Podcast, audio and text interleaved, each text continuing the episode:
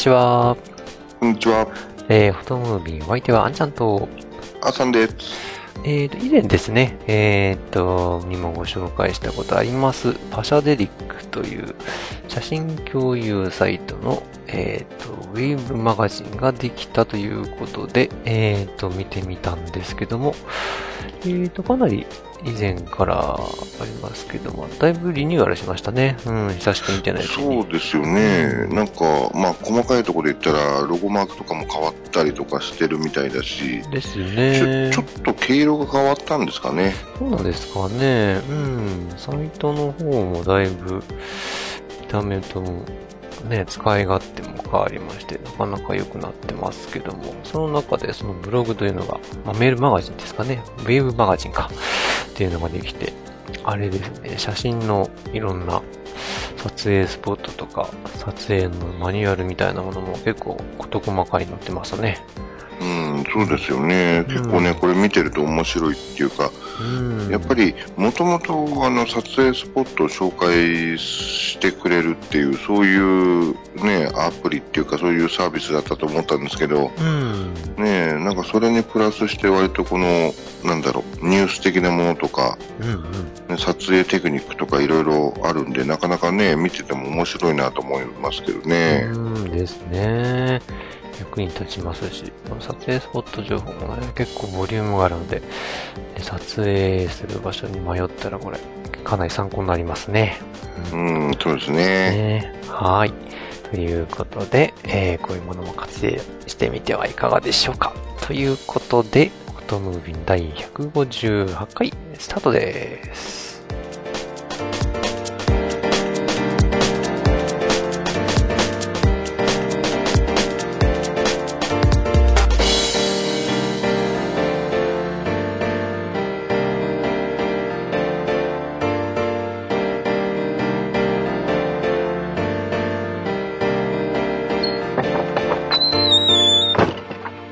の番組は写真を愛するすべての方へ、フォトムービンがお送りいたします。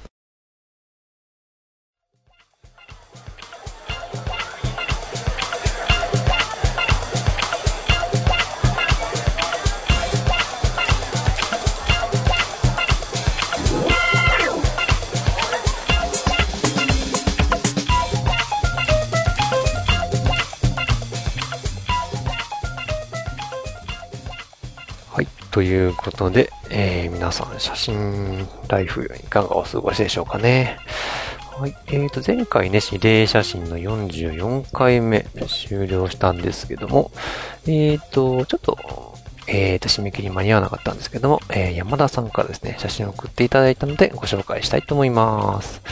えーと、えーと、山田さんからですね、山田さんから、えーと、えー指令写真遅れてすいません。えー遅刻してしまいました。休みの今日、やっと撮影できましたということで、えーと、送っていただきました。写真の方はブログでご覧ください。はい。前回のお題は丸い写真でしたかね。そうですね。でもなんか珍しいですよね。いつもこう、毎回毎回きっちり送っていただいてるのに、今回ちょっと遅れちゃったっていうことで、うん、そうですね。うん、お忙しかったでしょうかね。うん。ですかうね。ん。はい。ということで、1枚目からご紹介しますけども。はい。ガードレールの支柱ということですね。はい。確かに。丸いです。うん。うん、もういっぱいありますからね。街中に。そうですうね。ん。うん。絵は撮りやすかったんじゃないですけどね。うん。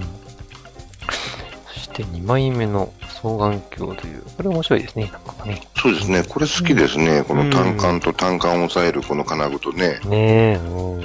確かに確かに。これも割と見かけますね。工事中のところとか。うん。あと、うん結構放置された、なんて言うんでしょうかね。この、このままのやつとか、結構ありますからね。うん。うん、そうですね。あの、我が家の裏にもいっぱいあります、これ。あ、ありますか。そうなんですよね。はい。そして、えー最後が、えー、あ、止水線ですかね。うん。はーい。そう。これもそうですね。悪いですね。うん。うんうんうん、確かにそうですね。寒い地方だと、あれですよね、水凍らないようにこれピュッと止めちゃったりしますからうね。んですね。これやっぱり、あるとこと、ない、ないとこっていうのはない、ないですか？ないとこはないですかってか。うんうん、なんかあんまりあれですよね。なんか、これどこにあるって言われて、ここっていうのはちゃんと、あパッと思いつかないですよね。ねそうですよね。ううんん。雪国はでも結構見、見かけるような気がしないでもないんだけど、どうなんでしょうね。道路とかに結構ありますよね。見かけるまあ方。そうですね。見たことはあるけどっていうレベルかなっていう感じしますね。ですかね。うんうんうん。マンホール普通のはよく見かけますけどね。うん。うん。なるほど。はい。ということで、確かに、あの、コメントにもいただいたように、寒い時には確かにお世話になりますね。うん。はい。ということで、指令写真を送っていただきました。ありがとうございます。ありがとうございます。はい。ということでね、第45回も今、えー開催中ですから、ぜひぜひ、あー皆さんも送っていただけると嬉しいです。はい。うん、そうですね。今回またね、難しいお題ですからねう。ーんとですね、ちょっと難しいかなもしかしたら、ね、まだまだ正月の写真あると思いますので、ぜひ探してみてくださいね。うん。ちょっとね、最近気になってる富士フイルムのデジタルカメラ、あ GFX っていうカメラがあるんですけども、何かというと、あの、まあ大体一般的な一眼レフカメラは、あの、まあ一番大きな画素数は、画素数っていうかセンサーサイズは多分フルサイズ 35mm 換算だと思うんですけど、それを超えてきた中盤サイズというので、富士フイルムが満を持してというか、うん、出してきたんですよね。うん。うん、そうですね。これ、ね、た最初、発表された時ね、あの、まあ、発売時期とかその価格とかっていうのはあんま出てなかったですけど、うん。これ、なかなかあれですよね、あの、ちょっとおいそれと手が出るようなもんではないですよね。うん、さすがにね、そうですね。うん。まあ、うん、35mm 版のあの、フラッグシップのいいやつぐらい、もうちょっとするかな？うん。結構なお値段ですからね。うん。そうですうね。ん。で、まあ気になって、まあとてももちろん買えるわけではないんですけども、こちらのその、えーまあ GFX 含めて、あの、富士フイルムですね、デジタルカメラの最新機種が体験できるイベントっていうのが全国、うーんと合計で9カ所ですかね、今現在、なんか発表されてまして、うん。で、新潟でもあるんですよね、これが嬉しいことに。そうですね。これ確かあの、4月の1日、2日の土日で新潟予定されてますね。そうなんですよ。なかなかこういう大きいイベントって新潟ないんですけど、今回は。ないですようん、ね。ないんですよね。うん。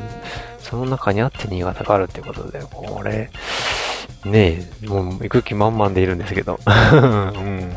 うん、そうですね。ただ、これ、あれですよね、あの、ちょっとイベントのあれ見てると、うん。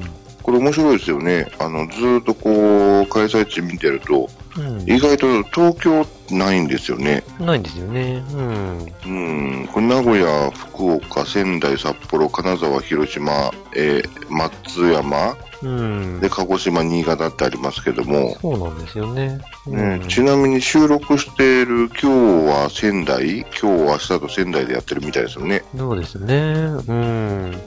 あれなんでしょうかね。こういう、そういう、あんまり、ん富士フイルムの何かこう、逆に、なんて言うんでしょう。まつわらないっておかしいんですけどね、そういうギャラリーとか、うん、あんまないところを狙ってきてるんですかね、逆にね。ですかね。ねなんかあんまり、ね、ちょっと見ないですよね。普通ね、東京、大阪とかね、そういう感じで、ね、いつもの大都市ばっかりみたいなことが多いんですけどね。意外とちょっと、ね、見かけないというか、場所が多いような気がしますね、今回ね。そうですね。うんで、これまたね、入場無料だし、2日間もやってるし、そうなんですよ。うん。ね、で、私これ個人的にあの GFX50S はちょっともう飛びすぎてる感じするから、うんあれですね、ちょっとこの XT20 がすごいちょっと気になるんですよね。ああ、なるほど。うん、いいね。やっぱこのシリーズは、私もね、気になりますね、非常にね。う。うんん、これね、XT20 が出るっていうのに T10 の方がまだ結構お店に置いてあるから、うん。あれなんですよね、触るとやっぱり、うん、これいいなーって感じするんですようね。ん、うんいいですよね。うん、私はもうこの気になるって言ったら、やっぱり X100F の方ですかね。うん。ちょっとお高いんですけどね。まあ、シグマのあの DP シリーズに似たようなちょっとコアな感じの単焦点コンデジみたいな感じで、うん、割と、なんて言うんでしょうかね。うん、ちょっと、コアなユーザーをついてきたような、うんモデルになってるところがなんかね、ちょっと気になるんですよね。うんうんうんうんこれ、あれでしたよね、T、え、じゃあ X100、うん。X100F、F っていうとなんかあれなのかな？新しく出たやつなのかな？多分ね、70と同じというか、系列なんじゃないですかね。X70 とかとね、違うのかな？うん、なんかそういうちょっとこだわり派な感じな、うんコンデジかなーなんて思うんですけどね。うん。非常にね、ちょっと気になるんですけど、まあ、これもね、結構いいお値段して、なかなかね、簡単に買えるお値段ではないんですけど、うん。うんちょっと、もうちょっと安いとね、なんか手が出るんですけど、なかなかやっぱりこれですかね。いいとこついてきましたね。いいろんな意味でね。ううんあ、これあれか、X100T の T とはまた別に 100F っていうのが別にあるんですね。そうなんですよね。おー、なるほどうね。ん。まあちょっと、まあ、フリフリルムさんね、ちょっとなかなか面白いとこついてくるので、うん、非常にね、毎回興味をそそられるんですけども、うん。うんうんうんなかなか、今んとこ手が出ませんがね。うん。なんかちょっとど独特のね、風合いというか、うん、シグマとも違うし、キャノンね、キャノン、ニコンともやっぱちょっと違うし、うん、なんかいいですね。うん。そうですよね。なんかどこがどうっていう感じじゃないんだけど、ななんかね、そうなんですよ。なんかね、うん。ど道具としての収まりがいいっていう感じっていうか。それもありますね。うん、ううん。ん。まあ、実際自分で使って撮ってみたことないけど、その、なんだろう、出てる、あの、絵を見るとすごくナチュラルな感じうん。に見えるしう、ん。で、お店で触ってみると、すごくなんか道具として、こう、なんかしっくりくる感じっていうのが、それ、うん、富士フイルムさんが一番おお、うん、強いかもしれないな。なんかこう、持った感触のよよか良さとかね。うん、ううん。ん。それがあるかもしれない。うん。なんか結構そのダイヤルのクリック感とか、ああいうのがなんか、なんか、お、いい感じっていうう。ん、そうそうそう。なんか持ってるだけで、ちょっと、ドウキウキしちゃうというかね。うん。そうそうそうそうなんかそういうのありますね。うん。そうですよね。なんかね、そういうところ、ちょっとこう、なんだろう、プロダクトというか道具としてのその、うん。良さっていうのが、ちょっと、まず真っ先にうん第一印象できますね。まずね、うん、そうなんですね。だから一台はね、ちょっと欲しいなと思うものの、なかなか って感じですかね。ううんあそんなわけで、まあこういう、まあ、あの、最初に紹介した GFX の他にもね、あの、あの体験できますのでね、ぜひ、近ある人は一緒に行きたいですね。そうですよね。実際ね、ちょっとこう触ってみたいですよね。また、うん。あの、お店で触るのとまたちょっと違うでしょうしね。あ全然多分違うんじゃないですかね。うん。うん。実際、こう、現場というかね、その場で。で、まあ、トークショーとかね、あの、写真家の方が来て、ね、いろいろ、またね、写真のことも聞けるので、うん、非常に盛りだくさんなイベントになってますよ。そうですね。これね、確かに面白そうだな。新潟でこういうのって、あんまり私見たことないっていうか聞いたことないんですけどうん。ないね。ですね。うん。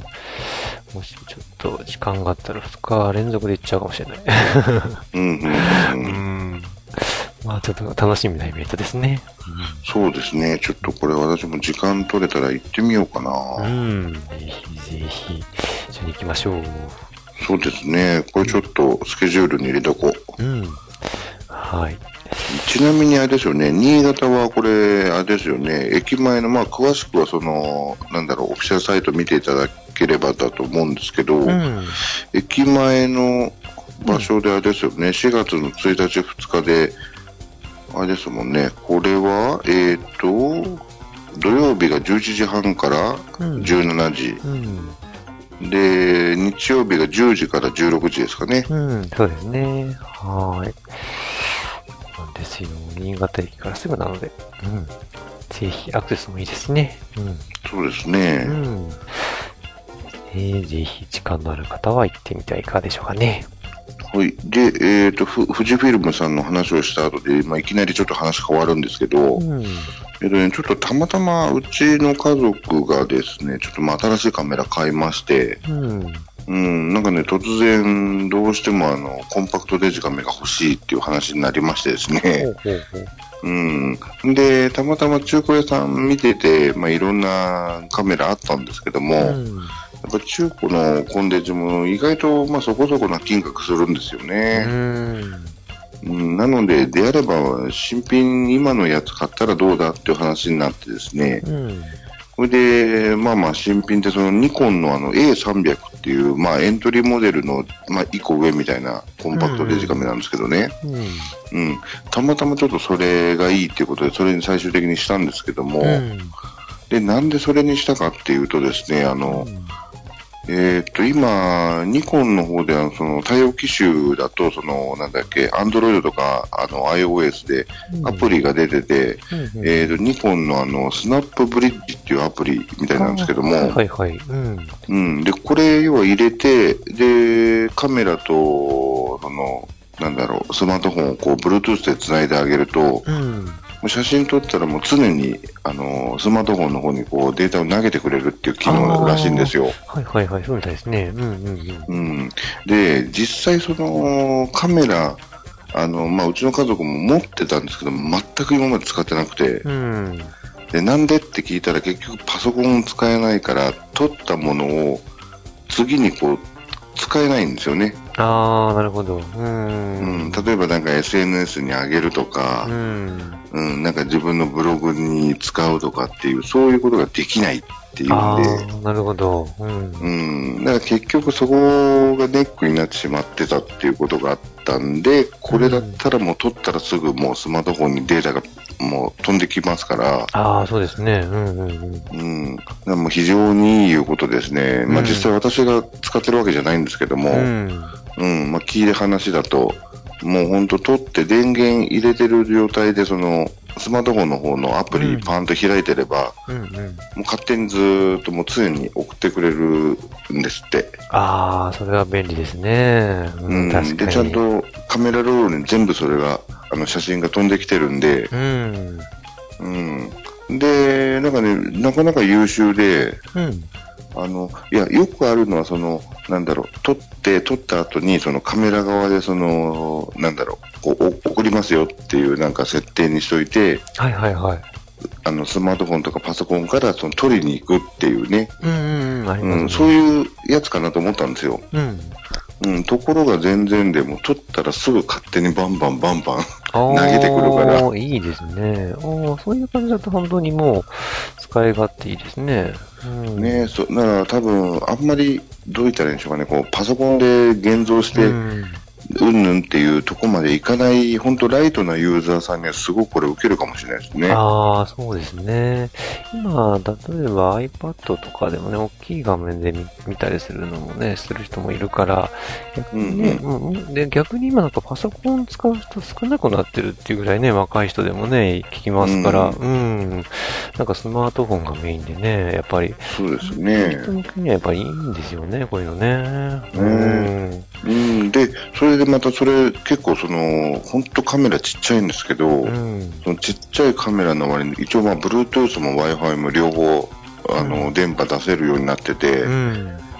で、要はそのデータ転送するのはもう常に Bluetooth でつなげて飛ばしてますと。うん。で、あとはそのどっかに置いといてそのリモートで撮りたいって言った時は、うん。あの、もう Wi-Fi に切り替わって、うん。で、一応スマートフォンの画面見ながら撮れますよっていう。ああ、なるほどね。うん。一応そんな機能もついてるんですけどね。ああ、よくできてますね、やっぱね。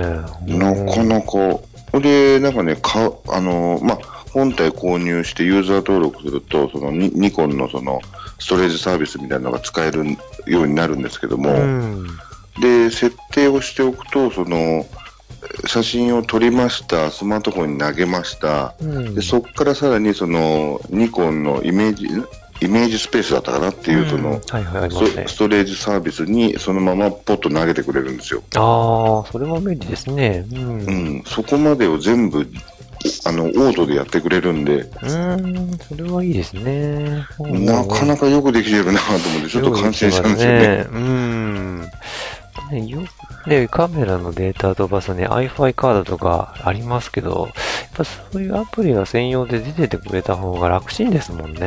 やっぱりね。うんそうなんですよね。ね。すごいいいですね、やっぱね。うん。ねえ、それで、今まで全然持ってるのに使わなかったのにどうしたんだと思って聞いたらですね、やっぱりその iPhone とかそう、まあ、スマートフォン持ってて、うん。でどどうもこう仕事で使ってるみたいなんですけどうんも、うんうん。で仕事でパシャって撮るとどうしてもこう携帯で撮ってるっていうとうん。ちょっとこうどう言ったらいいですかね軽く見られがちというか、ああ、そうなんですね。うん。うん、なんかそのやっぱりそうそういう風に言われたことがあったみたいでああ、。ほうほうほう。で、やっぱりちゃんとかあのちっちゃくてもカメラで撮らなきゃいけないなって思ったらしいんですよね。ああ、なるほどね。うんうんただ、ところがそれで結局、撮ったはいいけど、その次が厄介だからっていうんで、敬遠してたのが、うんまあ、これで全部解消できたみたいですね。ああ、なるほどね。うんそうか、そういう使い方もあるんですね。ううん、いや、本当あの、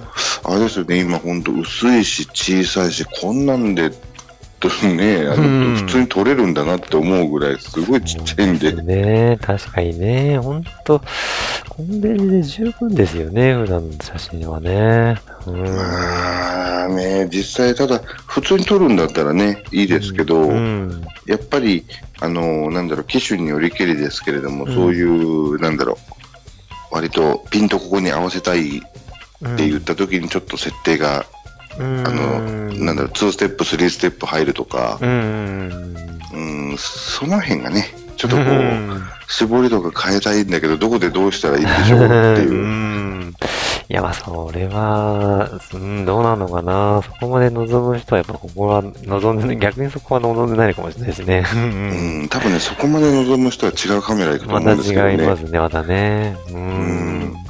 ただね、やっぱり電源入れて、パッと取ってすぐな投げてくるっていう、あの、うん、どう言ったらいいんですかね、その、うんテンポの良さっていうのはなかなか、さあーうん、素晴らしいなって感じですねそうです。ね。うん。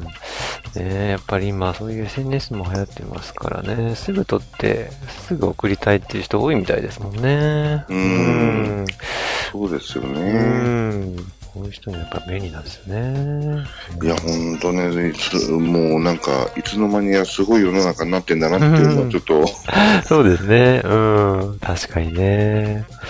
まあ SNS にはすぐ上げる必要はないけど、そういうなんか、まあスマートフォンに飛んで、で、まあストレージ、ネットのストレージに飛んで、まあすぐバックアップしてくれるのはちょっと安心感があって嬉しいなそういうのね。そうなんですよね。そこ結構、あの、なかなかが偉いというかですね。うん、ですね。うん。あの、外で撮ってて怖いのはやっぱ、なんか、写真がね、万が一消えちゃうと、なんかのね、帰ってくる途中で何かがあって消えたりとかね、そういうのがちょっと怖い時がたまにありますんでね。そうですよね。あの、使い古した SD カードで、なんか突然、あの、リードエラー起こしてるとうか、ん、あるんですよね、たまに。うん。あったんですよ、この前実うは。ん、あるんですよ。そうなんです、あるんですよ。突然世の中こう送りますからね。そうなんです。なんか久しぶりに本当にもうしばらくずーっと撮ってなくて、久しぶりにあの、写真撮ろうと思って、うんスイッチを入れたら、カードが入ってませんってって、嘘、うん。うん、なるんですよ。うんで、何回も抜き差し抜き差ししたらいけたんですけどうね。ん。うん、一番よく使ってる、あの、シグマの DP だったので、うんちょっと青くなりましたけどね。うん、そうなんですよ。やっぱよく使うやつはね、壊れやすいのでね。う。うんん。SD もね、まあちょっと余談になっちゃいますけど、うん、やっぱ何枚か持っててね、ちょっとローテーションで最近は使うようにしたりとか、まあ差し替えた時ね、やっぱり初期化して必ず使うようにしたりとかすると多少いいんですけど、うん。そのまま、やっぱね、使いっぱなしになっているとね、やっぱね、エラー起こしやすいんですよね、どうしても。うんそうですね。いや、私ももう基本はもう、一日外出て取って帰ってきて、あの、うん Mac に全部移したら一回初期化するんですけどあも、あ、はいはいはい。うん、だカメラによって初期化すると、あの、番号消えちゃうカメラがあるんですよね。ああ、そうなんですか。あららら、それは痛いですね。ううん。それすると管理が面倒になるんで、一回全あ部、ーその全消去ってて、うんうんうんうん、取ったデータだけ全部消すんですけど、うん。うん。ちょっと辛いですね。そうなんですようん。ね。うん。ね。いや、ほんと、便利な時代になってきますね、どんどんね。うん、いや、ほんとびっくりしましたよ。これはいいぞって思って。でも、あれですよね、他の一眼とかもね、新しいのはどんどん対応していくでしょうからね。そうなんでですよ。私知らなかったんですけど、うんあの、まあ、例えばニコンさんで言ったらニコン D500 とか、す。うん。ね、ああいう一眼でもその機能が使えるみたいなんで、ねえ、そうみたいですよね。う。うんんで、データ投げるときも結局、うんあの、なんだろう、オリジナルサイズと、あの、ちっちゃいデータと選べますんでね。ああ、なるほど、なるほど。うんうんうんうん。うん、だから多分、どこ、どうなんだろう、まあ、そこまで実際ちょっと使ってないっていうか、検証してないからわかんないんですけど、うん。もしかすると、ロープラス JPEG で撮ったら JPEG だけ投げてくれるとか、ああ、なるほどね。ううんん、そういうことがもしできるんだったらすごいですよね。いいですね。すごい便利だなと思ってうん便利ですね。うん。まあ、そういう時代なんですね、やっぱね。うん。ねえ、ほんとびっくりですね。うん。で、2月といえば、やっぱりあれですね、年に一度のお楽しみということで、しカメラと映像の祭典 CP プラスがありますね。うん。そうですね。なんかもう今年は雪降らなきゃいいけどって、どうんう、どうしてもそう思っちゃうんですけど。そうですね。本当、新潟の方が少ないぐらいで、かえって他の地域の方がね、なんか雪で大変混乱してるみたいですけども、やっぱちょっと心配ですね。そうですね。うんただね、私これ、毎年毎年行きたい行きたいと思うんですけど、一回も行ったことないんですよう。ん、今年こそはぜひという感じですけども。そうなんですよ。大体、この時期、本当たまたまなんですけども、大体仕事が重なっていけないとかっていうパターンンがよくあるんで、うん。まあ仕事はね、そればっかりはしょうがないですよね。うんいやとこれ行きたかったんですけど、その仕事でちょっともう予定が入ってて行けないって思って、ああ、残念って思ってたんですけども、うん。ただ急遽それがちょっとスケジュール変更になったんで、もしかしたらいけるかなと思って、ちょっと今年はどうしようかなと思ってるんですよね。ああ、なるほどね。うん。私もね、ちょっとまだ検討中なんですけども。まあ、みたいなね、いっぱいあるんですけどね。うん。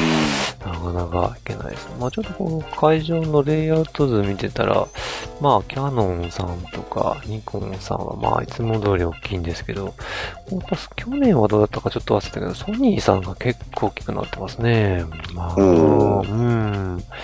やっぱり今結構人気ですし、あとはやっぱドローンとかですかね。流行って。るあの DJI とか、結構やっぱり、まあ、アドビさんは前からありますけど、やっぱちょっと若干こう、やっぱ年々、なんていうんですかね、毛色が変わってきてるというか、うん、ねカメラそういうところ見受けられますけど、やっぱ一番気になるのはシグマさんかな。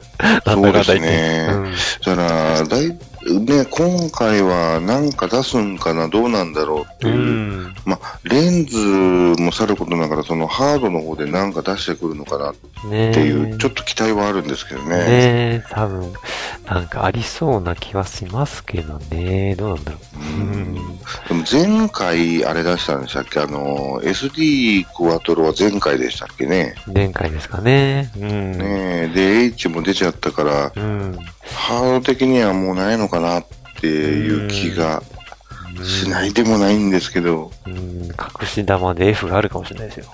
ねちょっとね、隠し玉期待してるんですけどね。ねうん、ちょっとアナウンスというか噂もまだ出てきてませんけども、うんただ、あれですもんね、DP2 クワトロももう出て2年ぐらい経ちますか ?2 年、2年もっと経ってましたっけ？結構経ってるんですよね出て。ますね。う。うんん。なので、もしかしたらなんか、あるかもしれないですね。えーもうなんか、ね、今更感はあるかもしれないけど、個人的には DP2 のちっちゃいやつ、クワトロセンサーの小さいやつとか、あー、いいですね。うん。ねもう、もうむ、あの、欲張りな話をしちゃったら、前の DP2X うん。とかと同じぐらいのクワトロが出てくれると、すごくありがたいんですけど。確かにそうかもしれないですね。う。うんん。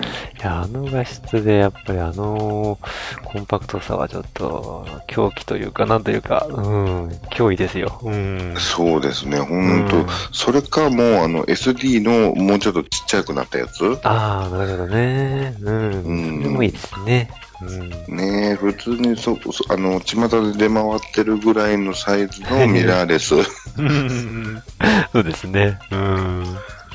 いやーなんかちょっとその辺期待しちゃいますけどね。ねえ、まあね、小さきゃいいってもんじゃないんですけど、ただやっぱり、もうなんか最近小さいカメラが好きかもっていう。うんそうですね。やっぱり、うん、なんかわかる気がしてきましたよ。うん、なんか常に持って歩いてると、やっぱり小さい方がいいかなって。うん、ですね。うん。それはありますね。うん。だからもう最近あれですもんね、あの DP2 クワトロじゃなくて DP2X 持って歩くことがちょっとまた増えましたもん。ああ、なるほどね。うんうんううんん、ちょっとまた久々に充電して引っ張り出してきたら、うん、いいですうね。ん、なかなかいいんですよ、やっぱりあれはあれで。ね、コンパクトなのにかないませんよね、カメラとかっうん、て。やっぱりね、そうですね。うん。やっぱり携帯性大事かもしれません。ですね。う。うんん。確かにね。まあ、そんなことで、まあ、まだちょっとシグマさんもバカになっちゃいましたけども、まあ、他にもね、いろんなメーカーありますので、こう、まあ、なかなかね、4日あっても、全部見切れませんし、4日もなかなかいけませんけども、うん、うんターゲット絞って、なんとか行きたいところですね、今年こそはね。うん。ね、やっぱりね、その各社さん多分ここにぶつけて、いろいろ発表するとかね、もう事前にしてるところもありますけど、そうですね。うん、やっぱりね、新しい、ね、どんなすごい、あの、機械が出てくるのかっていうのも気になりますし、ですね。本当に、年に一度なんで、毎年行きたいところですけど、まあ今年はいけるかなわかんないですけど、うん。もし、行けたらいいですね。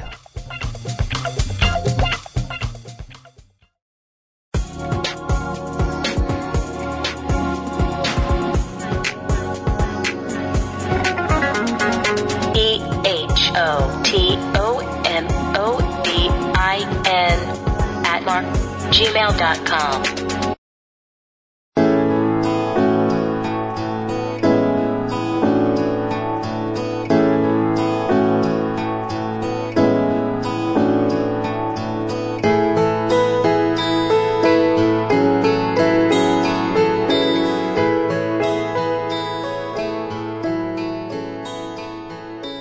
第158回フォトムービーいかがでしたでしょうか？えー、っと、指令写真。えー、今回のお題は、えーお正月な写真ということで、2月ですけども、このちょっと大変なテーマに沿った写真を皆さんですね、探して、どしどし送ってほしいんですけども、今回はね、ちょっと難しいですけど、どうですかね？朝見つかりましたかね？うーんとですね、そうなんですよ。2月にお正月ってね、もう、もうね、今ちょうどシーズン的にあれですもんね、みんなあの、鏡餅よりチョコレートの時期になってますからね。そうですね。うん。そうなんですよ。うかつにあの、コンビニとかであの、普通にチョコ買いた、あの、食いたいなと思っても、なかなか買えないシーズンになってますから。確かにそうかもしれないですね。そうなんですよ。もうそんなさなかにお正月を探すのはね、ちょっと一苦労ですよね。大変ですかね。うん。まあ、なんとか探すとあると思いますのでね、皆さんぜひぜひ送ってください。ということで、えー、この番組では皆様からのお便りをお待ちしております。えー、お題の写真を投稿する指令写真のコーナーへもお投稿もお待ちしております。今回のテーマはお正月な写真ということです。はい。メールまたはブログのメールフォームからお送りください。インスタグラムやツイッターの方でもお待ちしております。ハッシュタグをつけて送ってください。えー、ハッシュタグは指令写真045になっております。えーと、メールの宛先は、ホトムービンアットマーク gmail.com。綴りは、photomobin アットマーク gmail.com です。えー、それではまた次回お会いいたしましょう。お相手はあんちゃんと、あさんでした。